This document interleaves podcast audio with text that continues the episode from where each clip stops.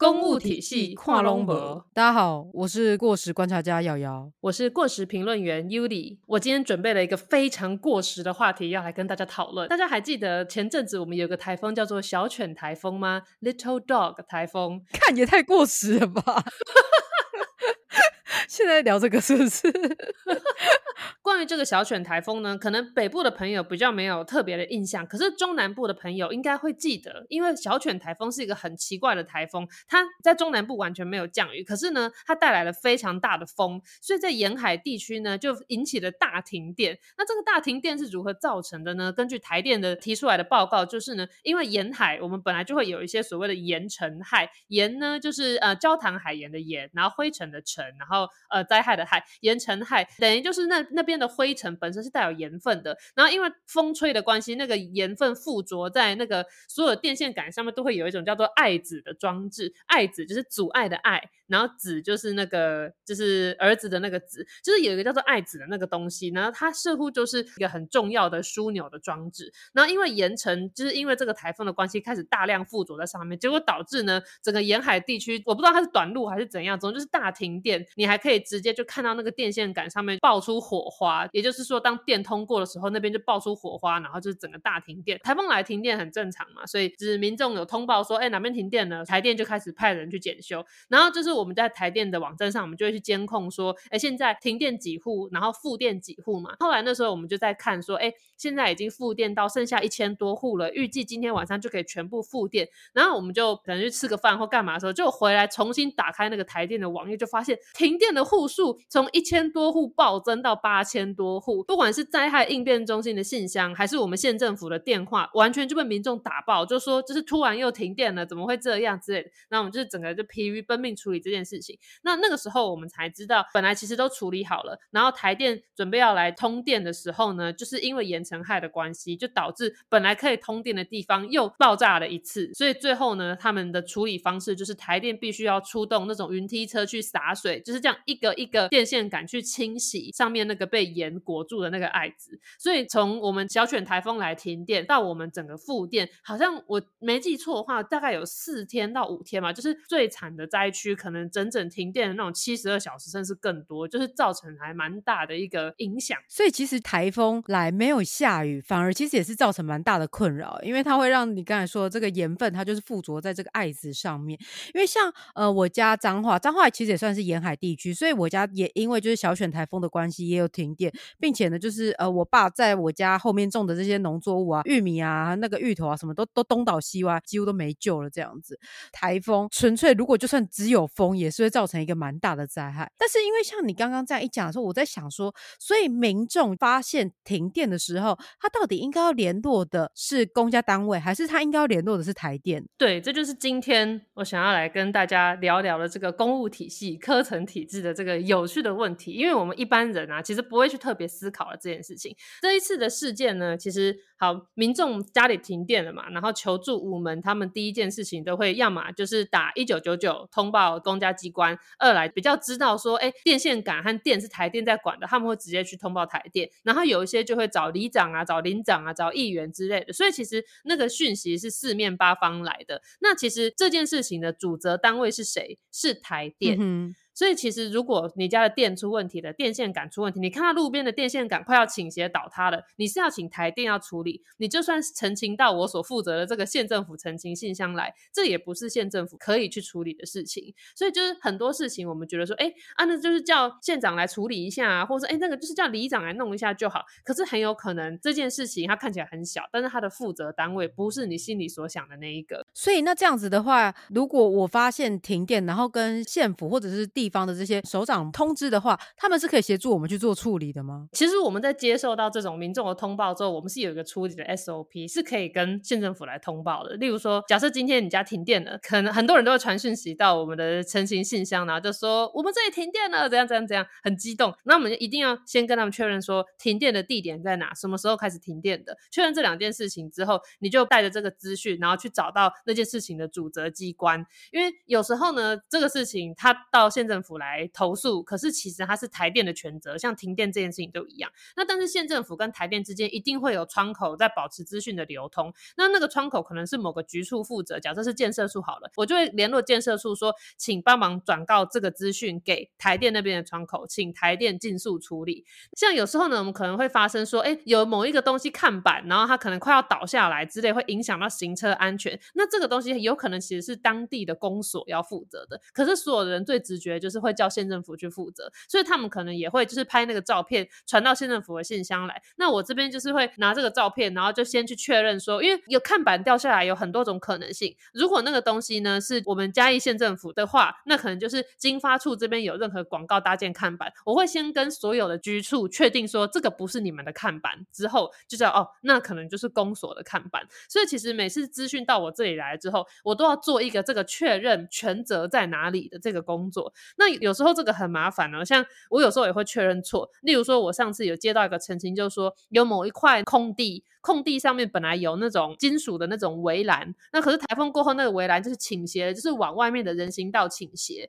所以就是会影响到用路人的安全。理论上我看到说，哦，这是一条我们县内的道路，它不是高速公路，所以它一定是我们县内所管辖的道路。那所以我就想说，这一定就是建设处的道路管理科要处理的，所以我就把那张照片就是交给道路管理科，说，哎，那这个再请你们协助去处理。那这个时候道路管理科就跟我们讲说，啊，这一块地是台糖的土地，所以其实那一块就是。倒下来的那个铁片是台糖处理的哦，原来这个是台糖，那我就再把这个资讯呢转到我们跟台糖的那个窗口这边。所以其实每一件事情他都没有办法说马上就确认要交由哪个单位负责，都是常常经过询问，然后我也常常丢错局处，然后被说哎这不是我们负责的，最终再找到那个负责之后才会去处理。所以其实我们不会说呃这个东西其实是台电，然后我县政府这边就完全不受理，不会，就是我们这种处理澄清信箱的角色，就是我们会把这个资讯去给到最正确。确的那个地方，然后我们会进行一些，例如说沟通，说请他们加快脚步，或者是如果他是跨局处之类的事情，我们就要进行一些协调，说哦，如果是那种很大的事情呢，例如说这里有一条道路，它需要可能改道，或是要盖水沟，那这可能就是跨局处要处理的事情，那就可能是建设处啊，然后可能公所啊，可能什么什么东西都要来，最后就会演变成一次协调会，然后要来讨论这个事情，所以通报进来的事情都是可大可小。那这次台电的案例呢，其实很明确的就就。是大家不知道说这个停电这件事情是台电要负责的，即便你到县政府这边来投诉，我们能做的也就只是去跟台电说，又有人来抗议了，请你们加快脚步。我们没有办法实际上做任何的协助。那当然，其实出这么大的事情，任何层级的单位其实都会全力协助台电会去处理。所以，我们这边当然就会做一些，就说安抚民众，因为民众都超生气嘛，一直打电话进来，然后一直写信进来，说都已经停电多久了，怎么都还没有复电之类。那后来我们县政府有做了处置，就是因为台电那边有。需要人去用水去冲洗那个爱子，所以其实最终县政府是有派出我们的消防水车去协助的。那一整天，整个沿海地区都可以看到消防车在用水冲洗电线杆，然后这样子一区一区的慢慢复电，就是我们可以做到这样。对，但是实际上这个到底是谁要负责呢？是台电。对，所以就是其实像我们这种就是一般在外面的这个民众，其实我们真的都不知道说，呃，在这个公务体系以及就是在这个分工上面，其实是这么的复杂的。呃，我之前前阵子刚好接了一个立委候选人的。一个选举的案子，那他那时候就是有跟我们讲说，他之前做的一些事情，可能在大家眼中看起来是一件小事，但是这件事情只有立委可以处理。比如说呢，就是他们那一区那一条道路，因为会通往一个观光景点，所以很长是连居民他们要回去他们自己家的时候，都要跟这些观光客塞在一起。嗯哼。后来他的解决方式呢，是在那个道路上面画上潮化线，潮化线，然后就是可以用去分道分流的方式。那我就问那个立委说，可是这件事情为什么不是议员或者是当地的什么乡长之类就可以处理的？那他。他就说，因为这条道路已经算是公路总局他们负责的，那这个是在议员他们这边是叫不动，对，那个乡长这些也不会帮忙处理，所以这个就是必须要上到中央，就是立委这个层级才有办法来处理。所以很多有些小事上面，我们一般的民众真的都不会知道说这个权责到底应该要怎么划分。就像你刚刚在讲台电的这个，那其实我觉得，呃，我这样子听下来，我也会觉得说，好像其实你们也可以选择，就是这些公务人员他其实也可以直接说，这不关我们的事，这是属于台电要负责的。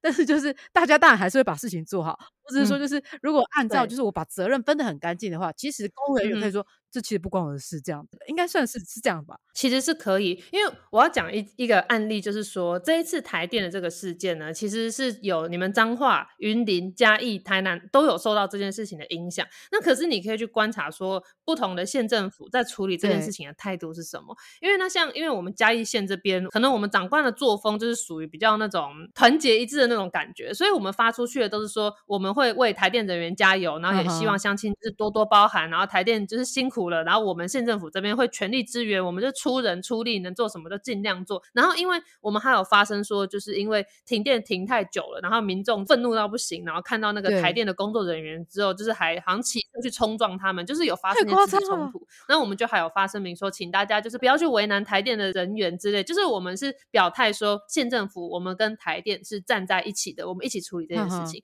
那可是我们当天因为发生这件事情的时候，我们当然都会上网收集各式各样的舆情，看看新闻的风向怎么样。我们就看到云林县政府有发一篇文，是他们责请台电尽速处理，不要再让民众久等。就是他们发了一篇文来表达说，县政府强力谴责台电怎么处理的这么慢。就我忘记原文是什么，可是那整篇文的意思就是，这个是台电的事情，我们县政府站在人民这边，跟人民一起，就是觉得台电怎么会这么慢？那当然，他们出了这篇之后，他们后来又有在发一些比较软性的贴文，就是也是就是台电人员辛苦了之类之类的。可是就是你可以看到说，不同的县政府在对待这件事情上，就是因为我们是完全不同的权责，所以你其实可以决定你要用什么样子的态度来处理这个新闻。因为云林县政府他们甚至特别开设了一个灾害应变中心，是在应变停电这个灾害，所以也就是说，他们把台电的这个事情看作是一个他们县内发生的灾害。所以这样子意思，在我这样看来，就是呃，像你们嘉义县政府跟云林县政府，其实两个。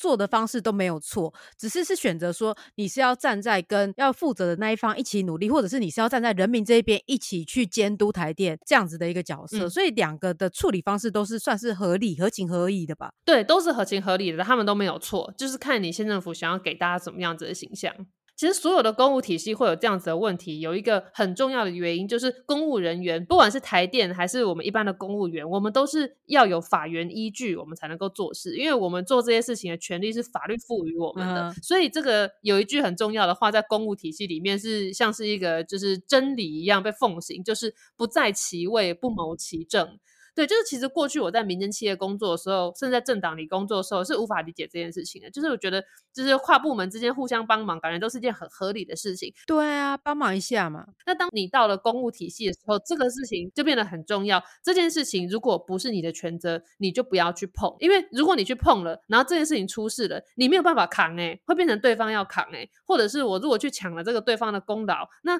抢功劳就算了。但如果是出事的话，你是没有办法帮那个单位负责的。所以。为什么在公务体系会觉得说，哎，他好像很沉阿，然后很没有效率，然后很就是没有办法像民间企业一样，就是雷厉风行？其实主要是因为我们有这个法源依据，然后科层体制的关系。它在这种重重限制下，是为了让这些事情比较不容易出错，但它就会慢。因为如果说今天我们要很快，长官指示下面马上处理，那其实会有变得独裁的这个问题。所以其实它是一个，你知道，制度折中变成的一个样子。对，没错，而且其实我觉得就是是看你要怎么去处理跟用这个制度啊。那之前就是有一个影片，他在讨论说公务人员就是为什么会走向可能腐化或者是什么样的一个制度的问题。那我觉得它里面就是也都是提出了一些蛮好的观点。那我们之后就把这个呃连接放在资讯栏，大家也可以去看一下这个影片，就是可以来了解说为什么公务人员会走向这样子的面貌。那其实我觉得就像是你刚刚所说的一样，就是不在其位不谋其职，因为你已经权力划分好了。你本来就不应该去动到别人的职责或者是别人的事情，所以呃，制度是死的，当然人是活的。我们可以想办法在这个制度当中去设法去调整，然后让自己可以呃再弹性一些。不过就是它一样必须要符合就是公务人员他们规范的这些最低限度的法源依据。对，没错，就是这样。所以说，为什么在公务机关处理事情，一般人会觉得说，哎，干怎么那么没有效率？那是因为很多事情它可能涉及到跨局处，甚至是跨部会，可能地方跟中央的协调，中央跟公所的协调。像之前有一个地方发生淹水，那我们淹水的地方可能就要做道路的抬高，或者可能就是堤防要建高。那这样子我们就必须要开一个所谓的协调会。那协调会是什么呢？协调会就是可能我们县政府这边可能水利处、建设处，然后乡公所那边，然后如果是河川的话，可能还有五河局那边，然后如果要垫高的道路是高速公路的话，可能就还包括公路总局那边，所有参与到这件事情不碰到一点边的单位，都必须要进入这个协调会，然后每个人要提出自己的需求，然后就是一番不断的协调。有时候一件事情的协调会就会开个什么半年啊，什么都没有办法达成共识，所以这就是为什么很多大型的建设会很慢的原因。就是因为我们这是一个偏民主的制度，所以会尽量让各部会都可以获得一个共识，再来进行这件事情，所以它就会慢。民主就是慢，对，没错。回应你刚刚所说的这个例子，刚有提到，因为我在做那个选举的专案，那我就是也跟着这个立委一起去参与他们的会刊，也就是民众来来澄清说，呃，某一个某一条道路那个涵洞很容易发生，因为一些视线的死角，那可能开车下去就没有看到这个行人走过来的这个问题，或者是说从下方上来的车子，它跟呃上方来的车子，他们出现的一个视线的死角，然后就很容易发生一些意外。那那时候呢，就是要集结各个单位到现场会刊。那会刊的现场呢，因为那个地方也有台铁的火车经过，就从上方经过，所以呢，当天现场就来了台铁的人，然后呢，也来了就是当地县政府的人，还有就是呃，可能乡公所的人，以及就是公路总局的人，然后还有一些管道路的人，或者是还有就是立委自己本身的人。所以当天现场呢，明明看起来只是一个很小很小的事情，就是一个涵洞，然后要怎么再去规划这个路线，现场来了二十几个人，大家都是要来一起讨论这个问题，因为包含连陈情民众也要一起来，他要一起在这边说他的问题，要说。我靠啊！不就是可能大家讨论一下，说是要设一个什么反光镜，或者是说呃，我地上的这些线要怎么话，这样就好了吗？就需要集结各个单位来一起在现场讨论。那因为有些可能就有些单位他们就说，呃，我们没有经费，反正我们现在可以做的是什么？那后续维修是谁要处理？就是他们必须要在现场把这个后续的维修，还有在一开始的时候谁要出这笔钱，哪个地方有经费来做这件事情，那这个应该是谁要来做的？这个现场都要切的很干净、很清楚，所以就必须要集结大。大家一起来讨论，我才看到说，哇塞！我原本就想说，这只是一条普通的路而已，然后没想到它背后需要这那么多人，然后来去讨论说，我们现在要怎么处理？对，没错，就是这样。那回到刚刚这个台电的这件事情，我那个时候我们在做新闻处置的时候，我觉得还有一点很值得跟大家分享，就是那时候因为因为我是一个过去并没有在公务体系工作过的人，所以对我来说回应澄清民众，我就是会尽我所能的回复这样子。那所以当他们问说，哎，现在修缮进度如何了？我就直接告诉他们说：“哎，现在台电已经修缮到哪一个路段了？那可是我发出去之前，我就先